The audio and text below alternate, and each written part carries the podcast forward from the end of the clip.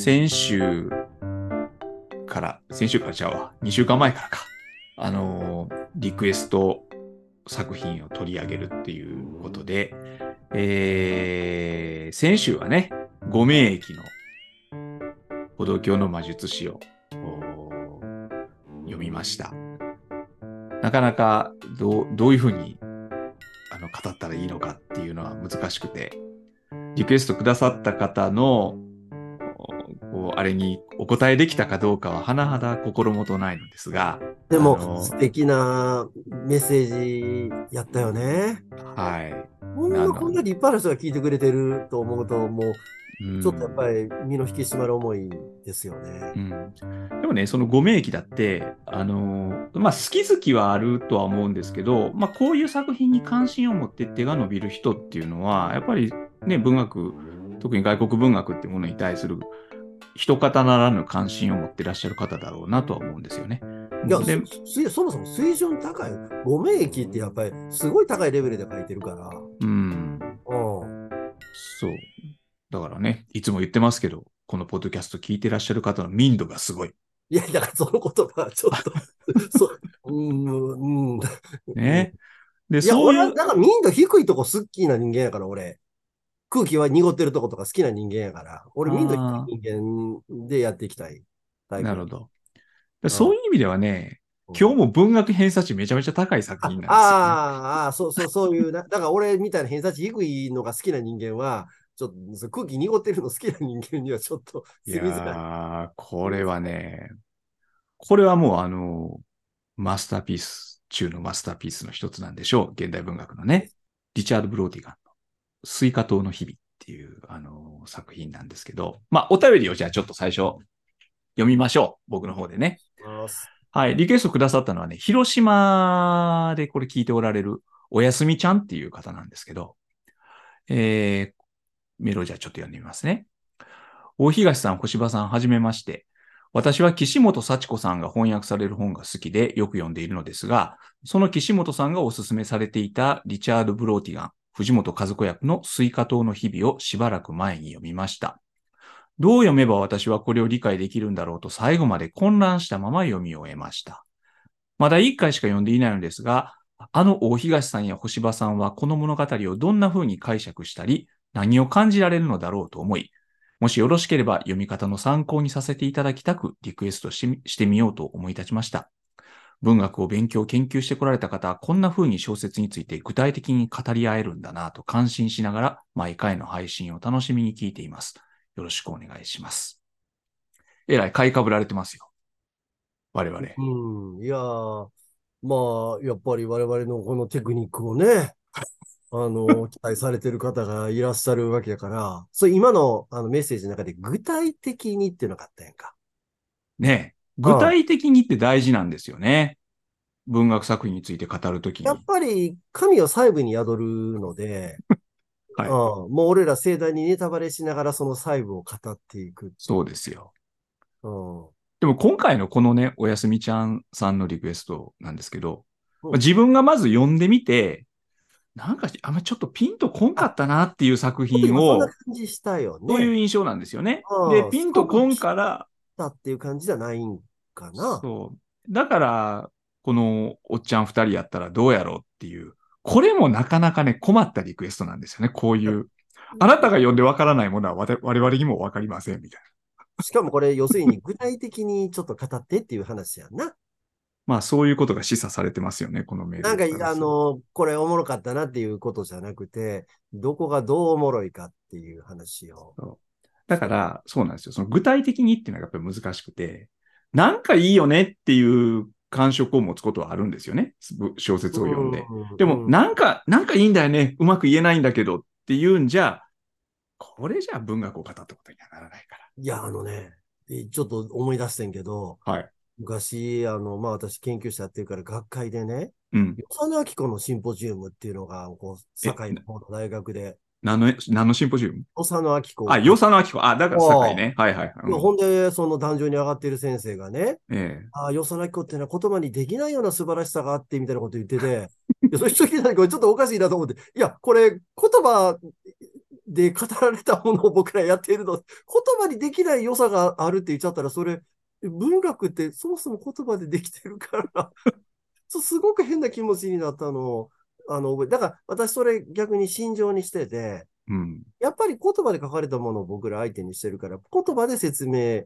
なんとかしたいうんあの、言葉にうまくできないような凄さがあるっていうのは、文学に関してはそれは禁じ手っていうか、うん。山登り、山登りして景色見とんちゃうからな。まあそうですね。うん。と、大東先生は自分でハードルを上げてますけど、今日は大東さんの裁きで、このブローティガンを読んでくださるということなので。いや、はい。あの、最初にさ、ちょっと一つこれ確認をしておきたいんですけど、はい。あの、星葉さんさっきから、ブローがなんて言ってはる？ブロー、ティガンと言ってますね。ねえ、はい。言ってるよね。はい。ブローティガン。だってスペルが T やからね。私、あの、50年間生きてきてね、はい。あの、まあ、あの、お茶碗持つのが右手やとか、はい。お箸を持つのが右手って、もうやばいな。大丈夫？で左左利きでしたっけ？お茶碗持ってると50年間生きてきて、あの、はいはい。いつもそれを確認するんですけど、あ、右左を考えるときに、あ、お箸ほ持つ方が右やなと。やけど、まあ、間違えること多いやんか。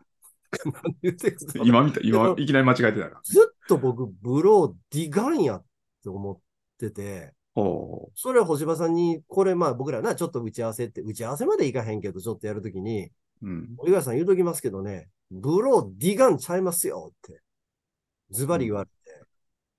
というか、大東さんはやっぱりこのアメリカ人の発音で言ってるのかなと思ったんですよね。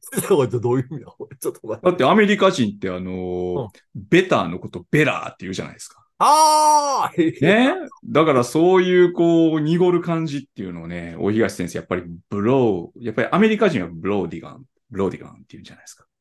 あの、要するに言いやすいんやな、あのブロー、ディガンって言った方が。日本語的には。日本語のお音韻的うんうん言いやには。すいっていう。うんあまあそういうのってありますよね。うんあるある。ほんで、うんいや、ほんで俺な、いやー、恥ずかしいよ思って、ずっとブローディガン言って、まあでも多分ほぼほとんど聞き取れへんやんか、濁ってるから。まあね、まあね、これぐらいの感じだと。でね、俺みたいなやついるんちゃうか思って、今回うんスイカと、まあ、あの、い読んだ後に、はい。あの、アマゾンのレビューを見てみたんですよ。はいはいはい。濁ってるやつ3人に1人はいる。ブローディガンって書いてるやつが、。そういうやつに限って星5つつけてる。それは何を意味してるんですブローディガンはいいよねって星5つつけてるやついる。俺だけじゃない。なるほど。濁るやつは高評価。いやまあ、あの、要するに雰囲気で読んでるやつ。雰囲気で読んでるやつがいっぱいいる。ほど、あの、高評価。まずちょっとこれ言っとくな。ああおやすみちゃんさんはちゃんとブローティガンと書きになってますよだからこの人は雰囲気で読んでないんですよ。そういうこと、そういうこと、そういうこと。うん、いや、ちょっとこれ、いきなりなんか難しい流れを作りましたね。はい。入っていきますね。はい。えっとどんな話なのか。これうん語るのはね、やっぱ星葉さん難しいなと思いました。うん。っていうのは、まず、その、まあ、藤本和子さんっていう、こう、名訳者で、あの、知られた方の翻訳はい。が、まあ、あの、この方のものってなんか星葉さん他に読んだことあります？うんとね、この方のものって、で、この方は、ブローティガンの翻訳者としてやっぱり認識されてる人だと思うんですよね。うんで、実は最近この方のお書きになったあの、エッセイとかがね、はい文庫でこう復刊とかされたりして、そうそうそうそう。あれ読んでみたよね、砂漠の教室とかね。砂漠の教室とかね、あるいは要するうんにヘブライ語を学びに行ったそうそう。っていうね。あちょっと僕れ夫が配偶者がそういう。そう。配偶者がそうなんですよ。うんうんうん。うん。で、イカハルっていう話なんですけどね。うんうんうんとか、まあ、それ僕はね、あの、通しては読んでないですけど、あの、拾い読みはその本してます。ねえ、あのー気になる。うんうん。だから、あと、いや、ね僕はね、過分にしてというか、不勉強であんまり。私からちょっと進めておきたいのは、うん。あの新潮文庫にこれ入ってた、まあ今ちょっとわかりませんけど、チャイナメンっていう本があって、うんマキシン・ホン・キングストンっていうアメリカの中国系の作家の、うん。えーっと、まあ、ちょっと一言で言うと、その中国系アメリカ人の、うん。あのまあ、女性の立場から、はい。あそのそういうまあ、いわゆる華僑とか歌人って言われる人たちのうん。アメリカにおける、まあ、あの系譜を神話的に、神話的に書いたって言えばいいかな。うん。これはね、読みづらいんやけど、すごく手応えのある本だと思います。分厚くて。うん。うん。うん。で、これなんかやっぱあの、む村上春樹さんとか、柴田元幸先生とかが、あの、こういう文庫にふ付加させてくれたっていうかねう。ん。うん。で、これはまあすごくお勧めしておきたいんですけど、まあその要するに柴田先生が今回の本も解説を書かれてますよね。ああ、そうですね。で文庫版ね。はい。でうん逆に関してはこう絶賛されていて、で、うんまあ、前々からね、僕ら学生時代からやっぱりこの人気になるやんか。特にあのうん小文社から翻訳で出てるブローティカンは。小文、あ、そうか、小文社でしたね。うん。あのハードカバーの本ね。革でもあるし。もともとはソフトカバーの革でそうそうそうそうそう、うんであの、アメリカのマッスリなんかは小文社でハードカバー。そうでした。うん。うんこういうのはやっぱりもうか買うよね。学生時代に買って、うん。うん。で、あの、持ってて、ほんで、やっぱりそういう、あのね、名の通った人たちがみんな絶賛っていうかしてるから、うんうんうんうん。でも読んだことがあるかっていうと、私実はあの、新潮文庫で愛の行方っていう小説。はいはい。うん。これは青木秀夫さんっていう方が訳されてる。これは読んだ。うん。でほとんど覚えてないけどね。なんかね、中絶に関する小説やったと思うんやけど、それジョン・バースの旅路の果てと被ってるんかもしれなくて。自信がないんですけど、それは読んだけど全然記憶になくて、学生時代に読んだんですか？学生時代読んだ。う。うんん。えーっと、残念ながらだからもう持ってるハードカバー、まあ、5、6冊あると思うけど、全部、あの、実家の書庫送りにされてるかうんら、うん今回文庫になってるのようやく手に入れてっていうね。う。うんんはい。ほんで、まあ、あの、改めて、こう、襟を正して、その、おやすみちゃん、やったっけ？おやすみちゃんさんはい。ああその方にね、期待に応えられると思って、あの、で、まあ、それでも、ナウテの人がさ、絶賛してるのを読むのはなかなかやっぱり難しいよね。うん。そうですねうんうんあの、えっと、どうしよう？じゃあもうちょっと紹介していこうか。はいぜひぜひストーリーに紹介する意味があるんかどうかっていうのは、まあ、なかなかそうですよね。まあ別にそんなに込み入った話でもないし、うん。はい。はい。まあ、よ200ページぐらいの、しかもあの、空白の多い本やから、そうそうそう。一節が短いっていうかね。そうですね。はい。で、ちょっと紹介していきますと、えー主人公っていうか、まあ、語り手って言えばいいか、まあ、私っていうのが、まあうん。います。で、この人はなんかね、芸術品を作ったりとか、本を書こうとしているような創作者ですね、なんかね、これね。そうですね。うん。ほんで、住んでるとこがですね、俺がちょっとなんか説明難しいんですけど、えー、愛ですっていうとこですね。愛、カタカナで愛ですっていう。この愛が小文字で、ですうん、ですは死の、死ぬことのですですよね。なあ、iPhone みたいな感じのこの愛ね。うん。です。死ぬのです。死ぬのです。はい。で、これ説明あってね、かっこ良いところって書いてある。かっこ良いとこってどういう意味って感じ。で、まあ、あの、一言で言うと、これ、あの、ああの、新しい村みたいなもんやと思うんですよね。コミ そうね。うんあ。コみんなで集ミュニティね。団生活して、みんなで働いて、で、うんその中でみんなで創作もそれぞれやって、うん。あほんで、じゃあ何を作ってるかっていうと、タイトルの、あ、タイトルまだ言うてへんか。えー、西瓜糖の日 々。言いました、言いました。西瓜糖の日々ね。はい。ええ。大島さん、スイカ糖って何ですか？要するに、スイカから取ったお砂糖みたいなやつでしょ。実在する？それはどしないんじゃないの？そんなうのい。やいやいや、アマゾンで検索してや。え、スイカ糖って売ってんの？売ってる売ってる。でもこのスイカ糖の日々の世界では、このスイカ糖を使って何でもかんでも作るでしょだから、建築資材とかにもなるしね。これだから、健康食品みたいなものとして売ってて、本当？ジャムみたいなもんやと思うね、多分。へえ。あのまあ、砂糖ってね、我々が作るのって、あの、砂糖きびから作るか、それともあの、野菜の、あの、甜菜、まあ、この二つから大体作られてると思うんですけど、あの、スイカ糖で糖を作ってるんか思ったら、それはやっぱりなんかジャムみたいなもんやと思いますわ。なんか売ってますね、確かに。うん。なんかめっちゃ高ない？これ山形県産でこう 300g で4000円とか。いやいや、だからそれ、だから健康食品やだかあら。うん、値段も関係ないや、そんな。ーはいはい。すでもこのなんか小説の中では、それでなんか製剤みたいなことやったりしてるような。いろんなもの作るんですよね、これ。いろんなものの素材になるんですね。ああ。まあそれが彼らの仕事やのと、あともう一個仕事してるのが、マスの孵化、養殖をしてるんかなと思う。はいはいはい。うん。うんこの二つをみんなで事業としてやってるみたいうなね。ん。うん。で、そこにも住むとこあんねんけど、自分各地のちゃんとあの部屋も個人が尊重されるようになって、これ新しい村や、これはな。そうですね。うん、尊重されれるように部屋も持ってて、プライベートな空間もあるっていうね。うん。うん、ほんで、あの、食事はどうやら交代で作ってるから、あいつはもう、なんや、あの、人参ばっかり出してきて嫌や、とかね。あそう結構腕前にね、ばらつきがうんちょっとね、そういう文句言ってたりとかするんだけど、まあうんみんな仲良く暮らしてるうところです。はいで、えっと、時間がですね、第、第一編が現在になってて、はい。第二編はちょっとこう過去にちょっと遡っていくみたいなはい。はい。ところがあって、で、うん、実は私が、私っていう主人公、子供の頃にですね、両親を虎に食われちゃったんですよね。これすごいですよね。うん。その虎ってさ、アメリカ大陸って虎っていんの？まあ、いないような気いがしますね。。ないよね。うん。なんで虎なんかなって。それ虎とかライオンおらへんもんな、アメリカ大陸はな。うん。ああいないですね。でも、その、喋る、しかも喋るそうそうそう。虎にな、うん。うん、食われちゃったって、実は悲しい過去があって、うん。で、食われちゃった後はその小屋を彼は焼いて、ほんで、このアイデス、アイデスに来たっていうね、うん。悲しい過去が明かされるのと、はいもう一個は、えーっと、このコミューンを乱しに来る厄介な男がいるんですよね。うん。ならず者みたいなやつね。インボイルっていう名前やねんけど、はい。こいつが今50ぐらいやねんけど、うん。ある段階で急におかしなやつになっちゃったと。うん。でしかもそこに仲間が同じようにアルコール依存症の仲間が、あそう増えてきて、うんほんで、そいつらがですね、えー忘れられた世界っていうところにしょっちゅう行って、で、なんか物を取ってきたりして、うん。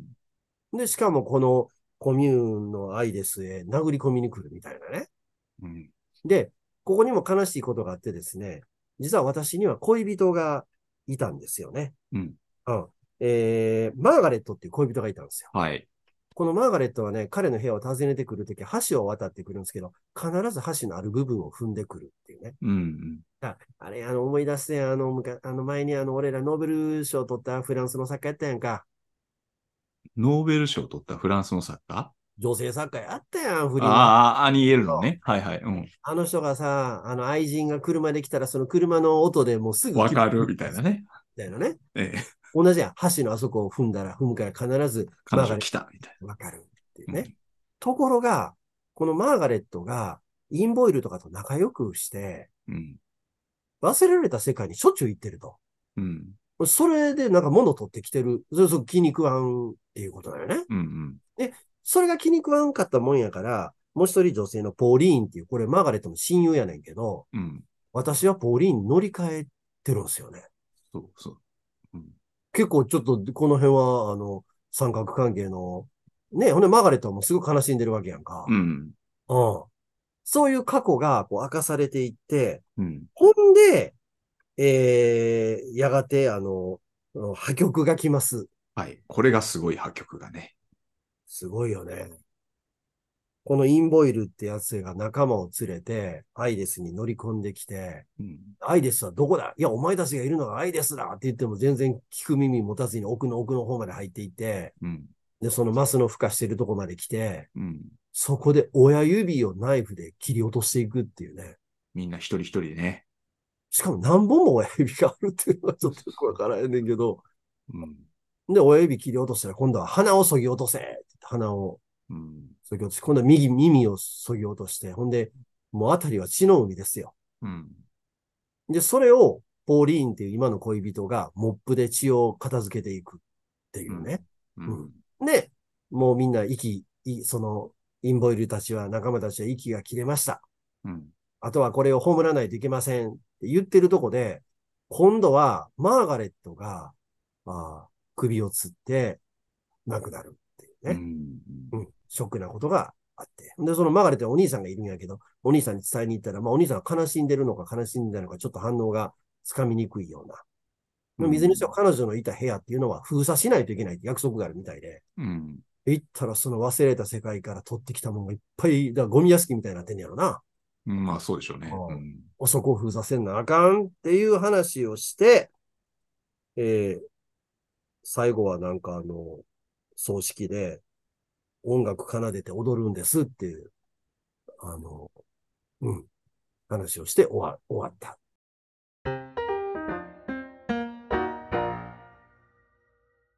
語れてます？これ。そうですね。これ、これは、これ今の説明聞いた人は、うん、どう、どうでしょうね。話理解できたでしょうかね。まあ話してる私がよく理解できてないわけだから、いてる人もね。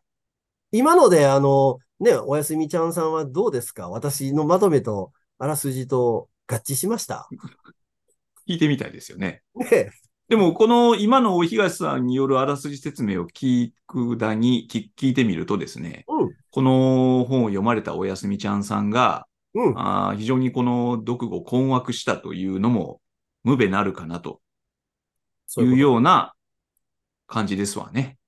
そういうことか。うん、これ何なんみたいなね。つまり、因果関係とかが説明されてへんかうん、まあね。ら、うん。なぜそうなったのか。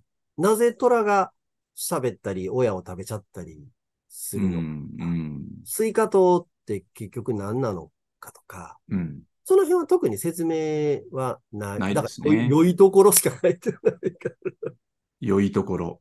ら。うん。うん、だからなんかその別世界なのか、近未近未未来の世界なのか、忘れた世界っていうのが、もういわゆる我々の生きてるような人間の世界、うん、そこにたまになんかこう地底に降りていくみたいな感じで行くんかとか、うん、その辺がちょっと説明ないんで、うん。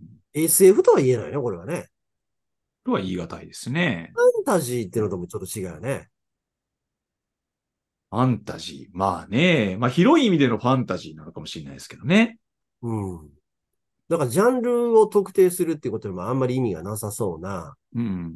あー感じやし、うん。で、まあ文学なんですよっていう、そういうざっくりした言い方しかできないっていうか、うんまあ前編これ新象風景みたいな感じの作品ですわね。そういうことになるよね。作家の新象風景ね。うん。だからまあ、現代芸術みたいなもんやと思って読めばいいんやと思うけどね。なるほどね。現代アート的なもの。現代芸術見て僕ら因果関係考える人あんまりいないじゃないですか。うん。どどういう繋がってますかとか言って、いや、繋がってるとかそういうことじゃないんですよって話になるから。うん。だからそういう意味で言うと、あの、まあ、やっぱり前衛的な文学ってことにはなるのかな。うん。うん。なんですかね。どう、どう、星葉さん、今の僕の説明聞いてどうですか？ちょっとそこ違いますよ、みたいな。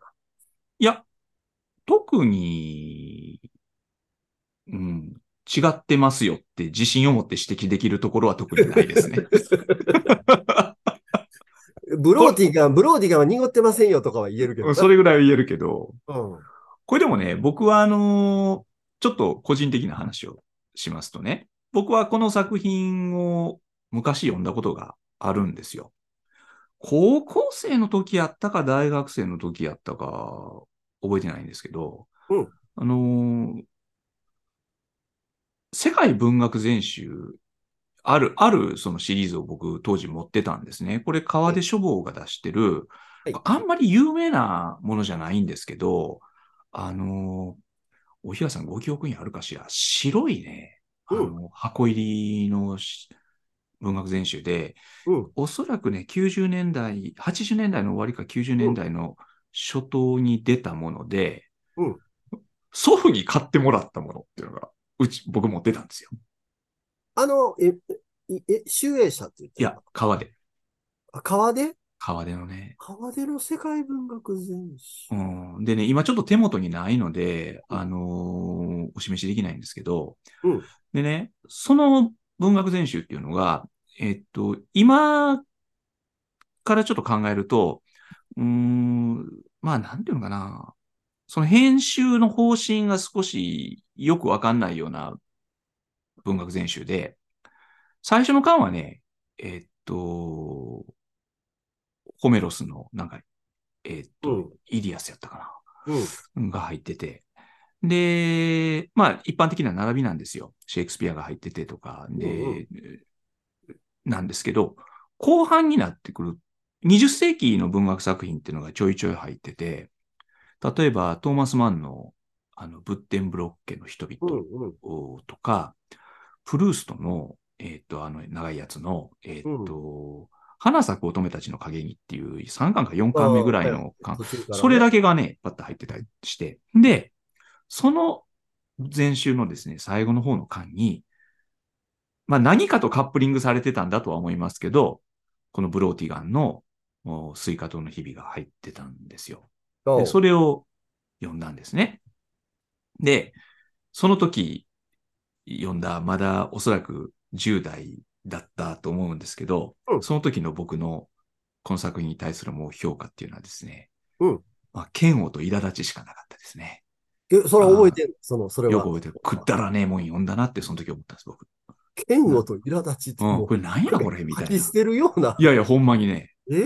なんでこん、なんか時間の無駄やったって思ったんですよね、その時。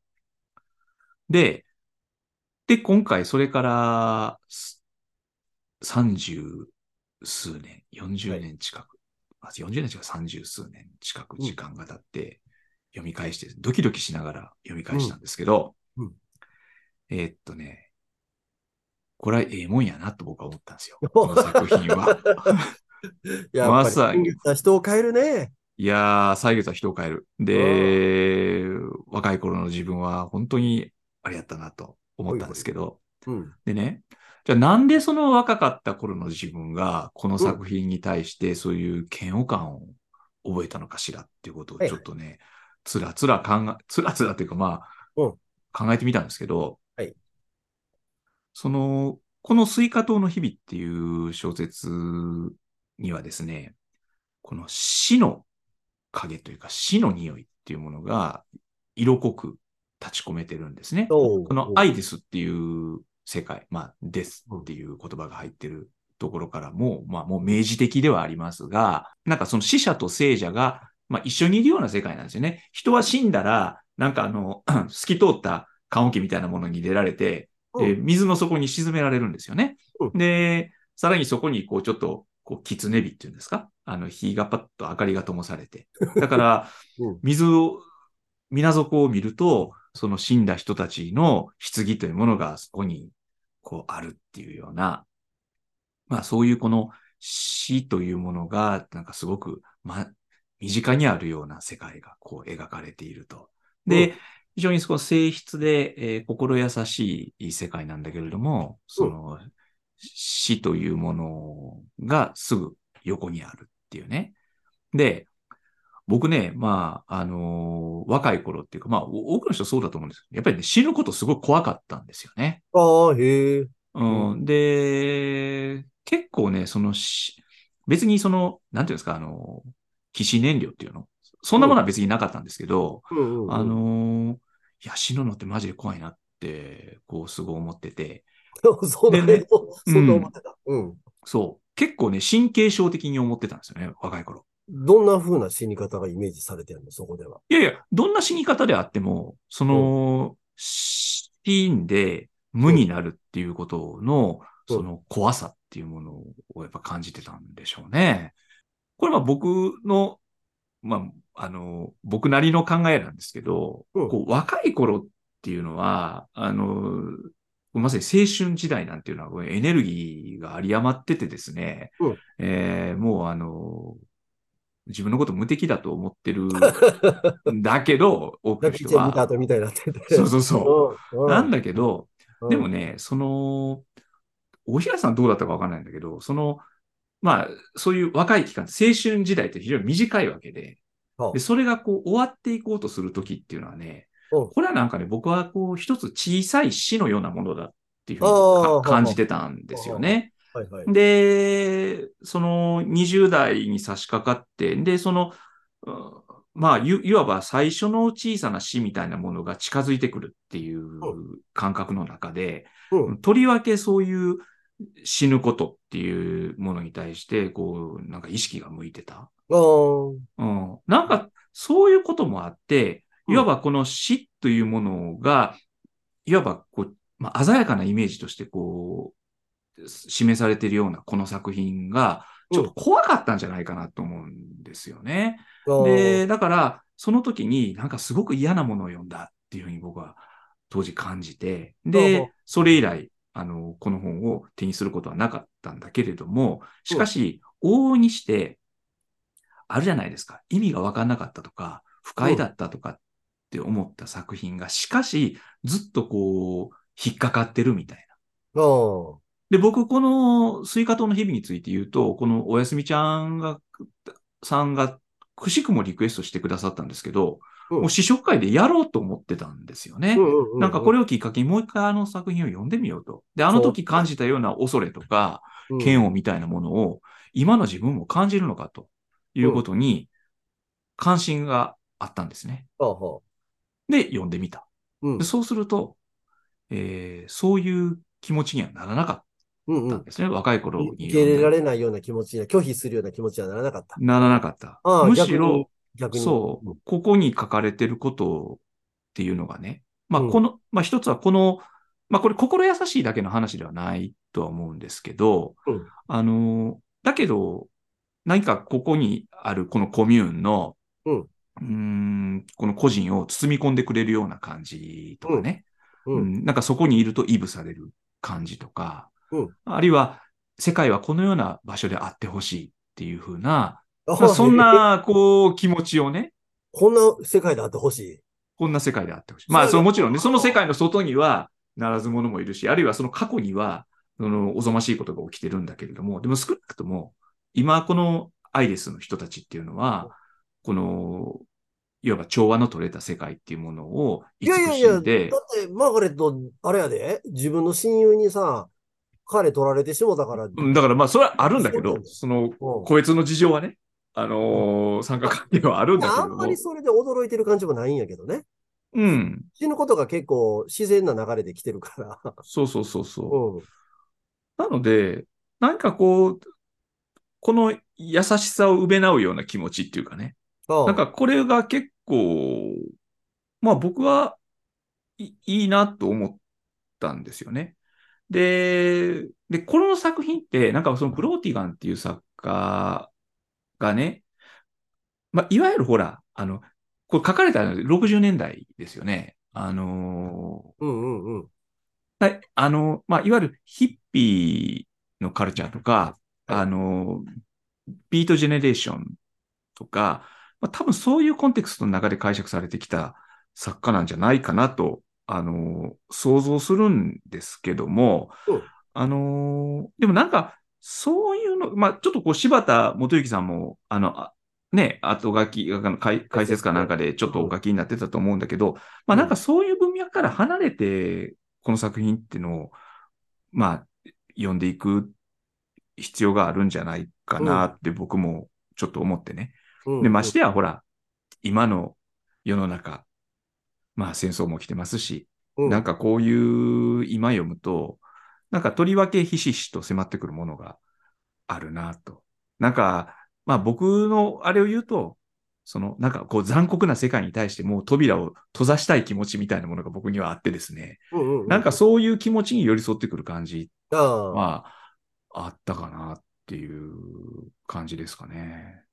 まあ、ちょっと俗の言い方すると、ある種の癒しの効果みたいな。そうそうそうそうそうそう。あるうんことかな。寄り添っ、作品が自分のそばに寄り添ってくれているっていうか。そう。うん。うん。まあ、ある種の慰めを与えてくれるっていうかね。うんううんん。いやーどうでした？先生はうん星葉さんとしては、自分の年月の、まあ、変化っていうふうなことを含めて、うん。自分の、まあ、いわば人生に近づけてこう読んでいくっていうか、そうですね。うん。感じですかね。ううんん。で今の聞いてたら、俺はまだ青春時代を生きてるんか。そんな感じかもしれませんよ。イライラしながら読んでたからな。うん。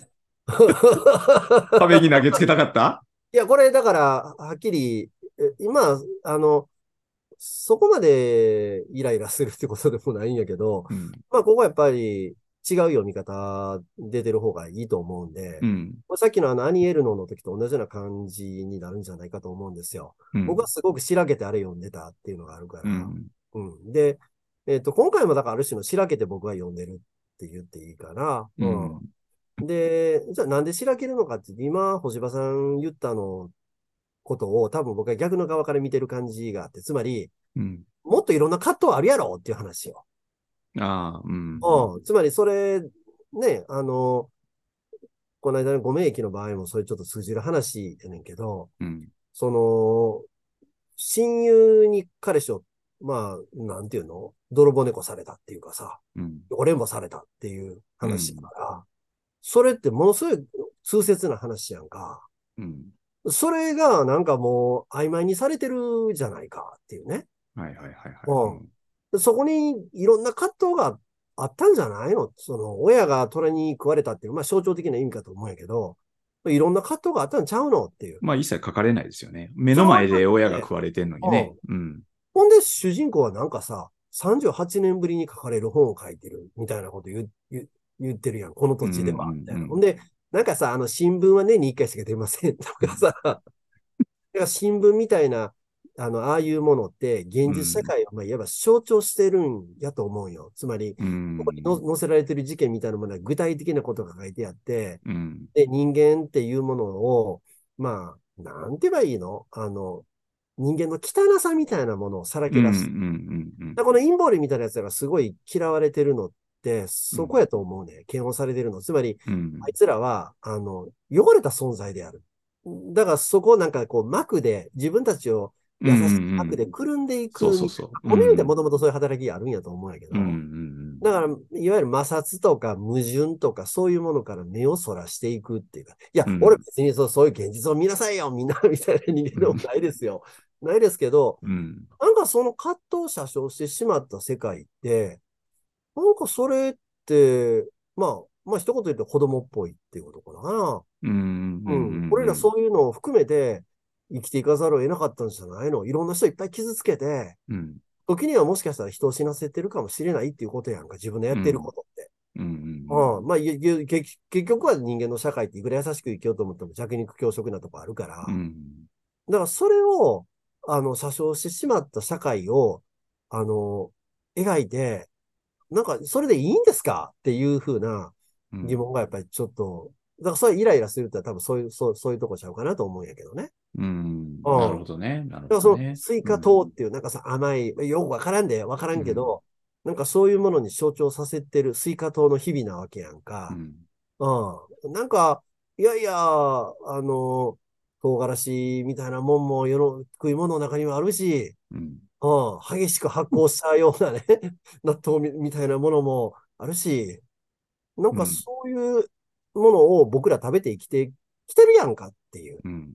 いっぱいあの動物殺して生きてきてるやんかっていうう。ん。うん、なんかこの人らベジタリアンで世の中に優しく生きてるみたいな感じのところが、うん。まあ、一言言うと欺瞞的やう欺瞞ん。やみたいなことを思う人もいてもおかしくないかなっていうう感じ。強く思わへんけど、俺別に。あの、要するに、あんまり関心持てへん世界だなっていうことかな。うんだからそういうう、んなんですか、今おっしゃったような、こう、あ、本来ありうべき葛藤みたいなものっていうのは、まあそもそもこの作家は書く気もないし。書いてないんですよね。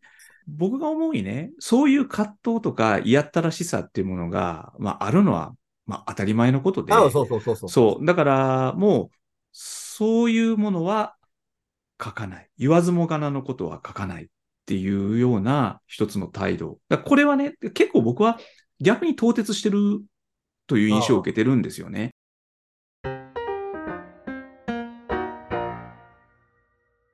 よくこれもか考えることなんだけど、うんその、例えば生々しいこととか、リアルなことっていうのは、あー表現の世界においては結構、あの、評価ポイントになるっていうか、例えば映画でもね、なんかうん。あの戦争のあのシーンはすごく生々しくて、うん。あの危機迫るものがあったとかね、そういう言い方をする。文学作品を読んだ時だって、まあ、ここの描写があの非常にリアルであるとか、シーンに迫っているみたいな言い方ってこうするわけだけど、うん。僕、その、その生々しさとかリアルさっていうものが、無条件になんか肯定されるべきなのかなってことは結構思ってて、はいあの、それはね、まあ、やや、こう、ちょっと挑発的なものにはなるかもしれないんだけど、うんあの、ほら、戦争体験とかを、あの、語り部みたいな人が語るじゃないですか。はいはい。それは、広島の原爆でもはい沖縄戦でもいいんですけど、い実際に経験された方が、もうこんなにひどいことが、こんな怖いことがっていうことをよくはい学校とか行って、あの、話しておられるじゃないですか。うんうん。で、あれはもちろんね、あの、歴史の証言としての価値はあるし、あの、あの活動自体を、なんか否定するつもりは全くないんですけど、あの、あれほぼ伝わってないやろなって僕、いつも思ってるんですよね。ああいう話をしても。生々しいものを生々しく語ることが、語るからこそ伝わるっていうふうに考えるのは、うん、逆に単慮であってね、うん、例えばああいう話を聞いて、うん、子供たちが何を感じるかって、嫌悪感を覚えるだろうなと。あのー、うん。で、そのもう、それに対して、もう何かシャットダウンするだろうって僕は思うんですよね。うん、で、その、いわばおぞましさとか、あこう、いやらしさとか、あ目を背けたくなるようなものっていうのを伝えるときに、それを生々しくリアルにこう書いていく、あるいは表現していくっていう、うんうん、その方法はね、やってる人が思ってるほど効果的ではなくて、うん、何かそこ、そのいやらしさとかおぞましさってものを伝えるためには、一つの翻訳が必要なんだろうって、あの、僕は思うんですよね。何か伝え方っていうものがあるだろう。で、この、西瓜糖の日々も、知りませんよ。なんか、あえてその作品外のコンテクストみたいなことを言えばね、あ、それはベトナム戦争があったとか、あ公民権運動があったとか、まあアメリカの社会的な動きってものはあるのかもしれないね。なんかそういうものの中で、この作家が感じ止めてきたあ問題意識とか、その気分っていうものがあるんだと思うんだけど、うんうん、それをルポルタージュ的にはやっぱり書かない。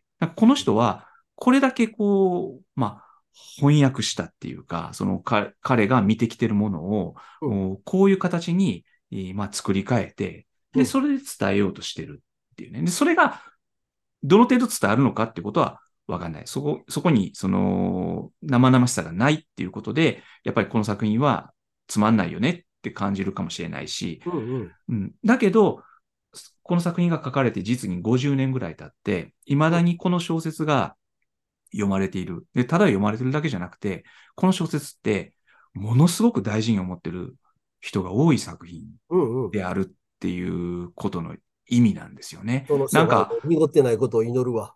そう。なんか、ブローあうん、ぬるい作品と感じる人もいるのに、うん、一方で、なんか本当に宝物のように思ってる人がいる作品。はいはい。うん。だから、そこの結構ね、両義的なところっていうか、うん、あの、なかなか侮れないぞとは思うんですよね。このふわっとした、うん、あ小説なんだけど。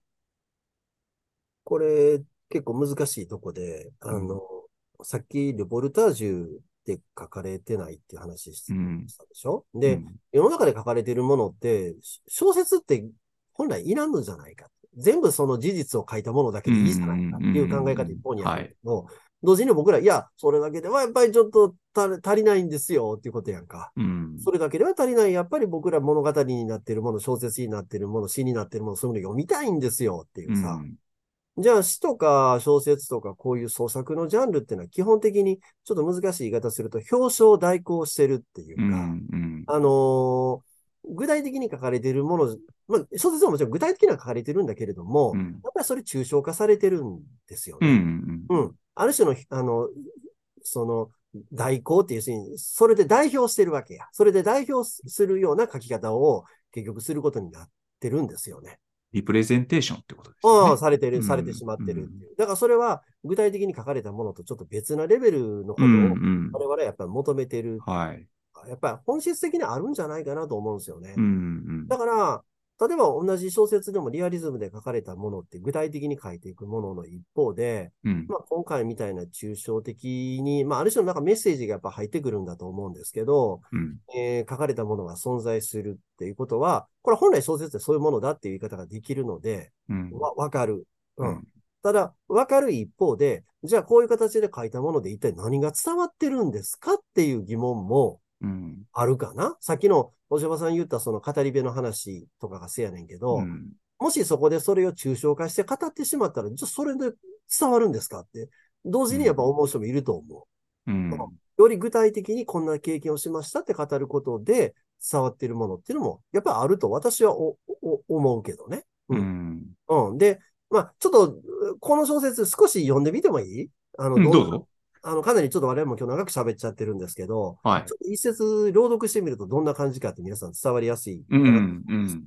まあ、ど、どこ読んでも実は同じっちゃ同じじゃねんけど、その音楽の話を前の方でしてるとこがあって、はい。で、なんかこんなこと言ってるんですね。あのー川辺に行くと音楽やってて、なんだか素敵な楽器でさ、歌も歌ってた。奴らがどんなに綺麗な声をしていたか、お前さんたちも、お前さんも覚えているだろう。でポーリーンは再び身震いした。覚えているとも、と私は言った。綺麗な声だった。でも、歌を歌っているのは聞いたことがなかったって。え、綺麗な声だったけど、歌を歌ってるのは聞いたのって どういう意味やって、ちょっとなるんやけど、で、わしの夢の中では歌っていたよ。節は思い出せるけど、言葉は覚えていない。いい歌だったんだ。怖いことなんて全然なかったよ。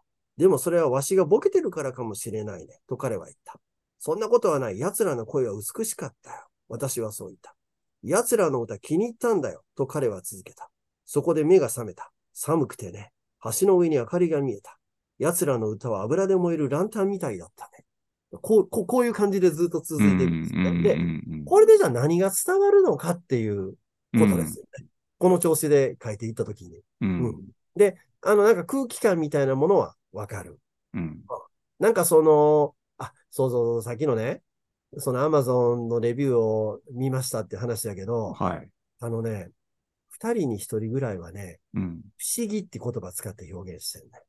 不思議な感覚になりましたとか、うん不思議な世界ですとかさ、不思議って書いてるね。不思議ちゃん。これまさに不思議小説うにん。なってるんですよ。でう、ん。その不思議小説になってるっていうことをどう受け止めるか。うん。そこにメッセージを、だから受け止めて、うん。で、すごくこれを大事に思う人がいる一方でうん、ここに入っていかない人からすると、まあ要するに、なんかこう冷めた目で見てる人からすると、何の話やねん っていうことうにん。なるかな？あ。だからその不思議っていう、これは不思議な話ですねっていうのは、その、この作品のベースにある論理っていうものが、まあよくわからないからなんですよね。つまりその論理的に理解できるようなことが書かれてるわけじゃないから、あ、因果関係だからそですよね。だから、そのわからなさっていうものを、うん。まあ不思議であるっていうふううに、んそのレビュアーは言ってるんでしょう。ただその肯定的に、言ってるのもちろんね。肯定的に言ってるんでしょう。うん、だからその、ここにあるこう環境っていうものは、あの、受け止めてるんですよね、その読者はね。うんうん、だから、その、何が伝わってくるのかっていうと、気分が伝わってくるとしか言えないんだけれどもでもその気分とは、その、まあ、僕が受け止めてるものっていうのは、死への恐れであったりとか、うん。でもその死への恐れと裏腹に死に審査する心であるとか、親しいところ。うん、うん。あるいは、その自分が生きてるこの小さくて美しい世界のこの安寧と、その外にある、それを脅かしてくるかもしれない、えー何か、まあ、悪のようなものっていうかね、なんかそういう脅威ですよね。うんあの、っていうもの。で、その脅威っていうもののを遠く感じながら、この安寧な世界で今安寧に生きてる私っていうね、このう不安感とこの安心感が、あーなんか混ざったようなこう気分。でもこれが、ひょっとしたら、こう多くの方がね、今もこれを読んで、なんかいいよねって思ってるのは、これが我々が生きてる実感というか、生きてる気分が、こういう気分でみんな生きてるっていうことなんじゃないかなって思うんですね。少なくとも僕は、こういう気分で俺は生きてるかもしれないっていうふうに感じたんですあの、よね。尖っとった10代はどないなって。そう。だからね、尖っとった10代は、で、尖っとった10代は逆にこの気分を強く受け止めすぎてたのかもしれないですよね。あうん。だから、なんかそういうある種の近親憎悪的なものが働いて、なんだこんなものって思ったんじゃないかな。なんか今僕朗読したとこで、はい。人を呼ぶときにね、奴らが、とかね、お前さんも、とかね、うんわし。で、あー喋り方がさ、あーあの、そこで目が覚めた。寒くてねっていうふうに、後ろからちょっとこう因果関係をこう、説明する。このあたりの文体は、完全に村上春樹やなと思ったね。そうですねだ。からやっぱり出発点は藤本さんの役が、めちゃくちゃ影響力あったんやと思うよ。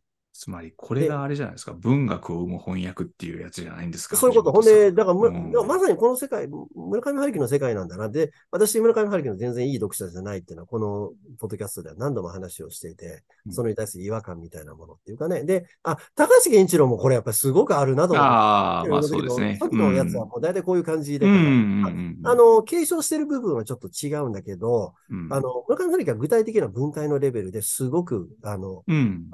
あの、これの影響を受けたとかいうより共鳴して、してるんやろうなっていうのがんんあるし、で、高橋源一郎はこの、あの、因果関係のなさで話をつなげていくっていうのは、すごく近いなっていう感じがあるんやけど、うん。だから、それで言うと、日本文学の中にも、これが脈、脈々と、うん。あの、これ、継承されていて、だから、おそらく村上春樹好きな人はこれ好きなんじゃないの？多分。で、逆に村上春樹うん。のことを、どうだかねと思ってるような人間っていうのは、未だにこういうのを読んでもイライラするっていうさ。僕はあの、村上春樹はどうだかねって思ってる派なんですけど、ブローティガンは良いと感じましたね。オッケー。いや、じゃあもう一回村上春樹もじっくり読んだ。あれはやっぱり死の香りって常にするじゃん。まあ、ありますよね。最新の小説なんかまさにそうで、あの、う壁、何やったっけな。うん。確かな。タイトル覚えられへんやろ、長くて。僕読んでないからあれなんですけど。いや、あれなんはいかほんまに死の香りが。あの、まあ、死者が出てくる話だよね、あれも。うん。死な人が出てくる話だから。ほんで、結構ひどいことしてるやんかって客観的には思うんやけど、あんまりひどいことしたように書かれてないとかね。うん。うん。でそういうところが、あの、もうほんまにずーっとその眉の中で、あの、糸を紡いでる人たちやなっていう。で、僕みたいなのからするとね、もっと、あの、海辺の、なんかこう、太陽の日差しがもう激しく当たるようなところでじりじりするような気持ちで、文学っていうのはやらないとダメじゃないかみたいな人間からすると、うん。こんな、なんか生ぬるい世界じゃダメなんだよやっぱりほら、そうね、鼓舞する文学とイブする文学っていうのがあるわけですよ。うん。で、その、イブする文学ってものも僕はあっていいっていうか、必要な気がするし、うん、あの、でもその、ね、まあ村上春樹の小説、まあその最新のやつは僕ちょっと読んでないんでわからないんですけど、あでも今のお話聞いてると、でもブローティガンさんがすでに50年前に達成されたことっていうのが。あるわけでしょうんこういう、ま、ね、金字塔があるわけじゃないですか。うん。うん。実はその、彼の手のひらの上でやってるような感じなのかな。そういう感じあるかもしれないね。うん。あのうんだから、これ、不思議ちゃんさん、あの、感想をもたえるときに、おやすみちゃんさんね。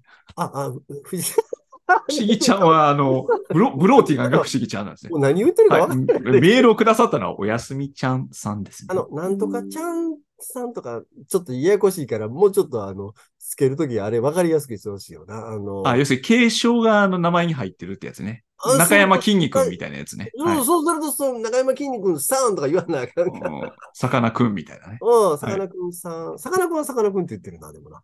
うん。えっと、おやすみちゃんな。おやすみちゃんってもう呼ぶわ、呼び捨てやね。はい。だから、感想もすぐに別に、これ、名品やって思って読まはっても構わへんし、うん。僕みたいに、あの、生のいるんやーって言って読まはっても、別にかなへんと思思いますよ。うん。うん。あ、それ、いいこと今、お東先生おっしゃいましたね。言った？それは、うん。つまりね、この岸本幸子さんや柴田元幸さんや村上春樹さんが、うんあブローティガンがすごいってこう、うんおっしゃってるからといって、、うんこの、作品があなたにとって優れた作品であるというわけではないと。うんでそれはね、あれなんですよ。最近亡くなった方でね、うんあの、NHK の教育番組で、あの、できるかなっていう、あの、ゴンタ君とノッポさん。のっぽさん、はいはい。で、ノッポさん最近亡くならはった高見ノッポさん、ね。うん、うん。高見のっぽさんが、うんあの、自伝があるんですけど、ああ、ええ？ここれの中にね、お書きになってるんですけど、僕ね、あ喋らへん人なのにか書かんの、そんな。喋らへん人やのに書いてんですよ。書いたらベラベラベラ書いてって。書くとノーベルなんです、結構ね。うん、で、のっぽさん本読む人なんですけどね、はいはい、ええよくこう偉い先生とかが、うん。このおすすめの100冊とかね、はいはい。あの、要するにこの本を読みなさいっていうのはね、うん。あの、まあ別にそれ読んでもいいんだけど、うんうんその先生がこの100冊なり、この、この1冊ってものを進める裏にはね、うん。この先生は何千冊っていう本を読んでこられた。うん。で、その蓄積の中で、あの、これはっていうふうにおっしゃってるわけだけども、うんそれを私たち凡族が読んでうん、わかるとは限らない。むしろわからないことの方が多いんじゃないかと。だから、その偉い先生が勧めたものをよ、実際それを読んでみて、ピンとこなかったってことを恥じることは全くないということをおっしゃってる。これ、だから、星葉さん、結局僕ら自分のミクロコスモスの中で本読んでいくから、そうそうそそのミクロコスモスにうまく合致することもあれば、うん合致しないこともあるっていうことだと思うんですよ。う。うん。それぞれのみんながそれぞれの世界を持っていて、うん。その中で文学を選び、何らかのきっかけで選び読んでいく。うん。それが自分にとっての好物であったり、うん。うん、あの、で、ね、星葉さん、やっぱり年数もあるやん。何十年、二十年後に読んだら面白かったっていうことそうなんですよね結構ザラにある話。うん。じ僕自身も結構経験ある。夏目漱石の三四郎なんかはせやったな。うん。まあ最初読んだ時は全然面白くないと思ったけど、2回目読んだらもうべらぼうに面白かったっていうことあったかうら。ん。だから、まあ今回例えば読んで面白くなくても次また読む。だから本は捨てな捨てない方がいいと僕は思ってて、また読むああか。うん。確かにね。ら。うん。だそういうこの私の観音様ね、大東さんの言い方だと。私のカノンっていうものは、はいあの、安定したものじゃなくて、そうそうそう生きていく。間にこう、またこう、どんどんどんどん組み替えが進んでいくものですよね。ででも、もこの無理に組み込む必要がないっていう話よね。そうそうそうわ。かんないものをね。うん。ただ、おやすみちゃんさんは、多分この西瓜糖の日々がピンとこなかったんだけど、やっぱりなんか気になってるからこれリクエストしてこられたんだと思うんですね。だから気になった本っていうのは、とりあえず大事にしといた方がいいかもしれない。ああ。まあこの方が、あのーおいくつぐらいの方なのかわかりませんけど、うん。まああの、まあもしこの方が80歳ぐらいの方だったらもうこの作品とはもう縁がなかったと思ったらいいと思うんですけど、いやいや、ちょっとまああの、もし20代とか30代であればね、うん。ここからまだ20年、30年して、うん。これを読んで、なんか感じることがあるかもしれませんしね。まあ、その時にまた同じようにつまらないって言ってるかもしれない。言ってるかもしれないしつ。まらないって言ってるわけじゃないけど。う。うん別につまらなくてもいいんですよ。うんかまへんねん、かまへんねん、かまへんねん。そんなことはね。僕ら自分のこれそれぞれのミクロコスモスがあ機能してるわけやから。そうそうそう。うん。そうそれでいいと思う。だからそういう意味ではね、あの、その、おやすみちゃんさんのミクロコスモスと、柴田元幸さんのミクロコスモスは、対等ですよ、僕に言わせると。別にそこに、そこに優劣はない。それは人それ、人生それぞれなんだか俺らかってそういうことやんか。結局、誰と、だ、ひ人は人の上に人を作らず、ら。それ合ってるか？ララライバルの大学の、あの、創始者の言葉をここで引くのですか？僕ら。僕ら、あの、その学てあの校と人名、言ないやろ。ああの人は名言ない人や。僕らの大学の創始者、名言はないですかね。ないやろ、あれは。ないか。尊敬してへんやんか。うん、何した人かもよくわかってなかったでも佐賀行った時は、あの人の生まれた家見に行ったで、俺。本当に。でも、ついでに、ついでに大分に行って、あの、もう、あの、あのところも訪ねたとかいうことはないんですか？中津も行きましたみたいな中津行きたいな。どっちか言うたらな。うんはい。まあこんなとこです。どうでもいい話で最後終わっちゃいましたけど、おやすみちゃん、こんなんでよかった。おやすみちゃんさん、こんなんでよかったでしょうか？うんおやすみちゃんでええんじゃん。それは。もう呼び捨てでいくか。おやすみちゃん。ごめんごめんやで。これで、またこの。よかったかな？そうだ。うん。あのーよかったらまた、はい、あのー引き続き試食会聞いていただいて、うんはい、また何かリクエストいただければと。でもこういうさ、わからんからって出してくれはる方が僕らとしてはあの語りやすいのあるよね。すごい好きなやつ持ってきはってあ、俺今日みたいな話しづらいやんか。あまあね、今日の話聞いて、まあ別にこの本もうええわっておやすみちゃんは思ったかもしれないしね。かもしれへんしうん、それはそれそれでかまへんし。俺の大事な作品傷つけるなって言われる方が辛いわな、こっちとしてうはな。ん、だからそういう意味では、自分が宝物のように思ってるものをわざわざこういうところに出してこない方がいいですね。その、それでなんか腐された人は気分悪いじゃないですか。うんでしかも、俺常にもう、まず草しから入る人間やからな。うんだから、まあね。できれば、あの、うん、心の一冊は持ってこないでっていうのは。そうですね。うん。うん。一緒に腐したいやつを出してもらうぐらいの方がいいんですか？あの、だから、あの、須田さんの最初のリクエストがやっぱあれが良かったよね、あの9時っていう。9時ね。あれはどう表したらいいですかっていうふうな。あみんなそれぞれにいろんな読み方できるよねっていう。ああいうのはありがたいありがたいよね。うん確かにね。あの作品を心の一冊にしてる人ってあまりいなさそうです。怖いよ。ちょっと心に闇なんですけど、それ。そう怖い 怖い。ということで、じゃあ、今日はこの辺にいたしましょうか。はい。じゃあ、あのー来週はリクエストシリーズ4回目ということで、死のロードはが最後やっと。いよいよ、はい、とりあえずここで一段落ということですから、はい。はい。じゃあ、まあ、また来週どんな作品が出るかお楽しみに。